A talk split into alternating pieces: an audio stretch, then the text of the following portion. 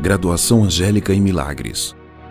Nenhum missionário, por mais excêntrico e poderoso no manejo das forças ocultas, conseguiria transformar um homem num anjo, somente à custa de fenômenos e milagres. O espírito do homem não se gradua para a angelitude presenciando milagres ou admirando magos de feira. Mas isso ele só consegue despertando em si mesmo as forças espirituais que depois o libertam do instinto animal e abrem clareiras mentais para a amplitude de sua consciência. Trecho tirado da obra O Sublime Peregrino, Ramatiz.